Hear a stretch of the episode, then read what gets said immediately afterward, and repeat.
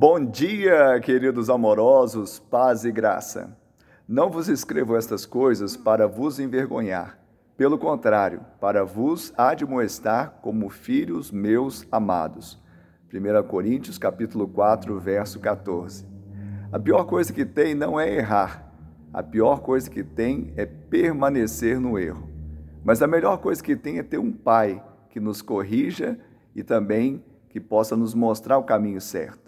Porque quem ama, corrige. Precisamos de um pastor de um pai espiritual, de um discipulador, de um mentor. Precisamos dessa pessoa da parte de Deus que fale como Paulo: sede meus imitadores, assim como eu sou de Cristo, e que mostre que não é bonito ser feio. Que você possa mergulhar nessa palavra e crescer para a glória de Deus Pai. Que Ele te abençoe em nome de Jesus.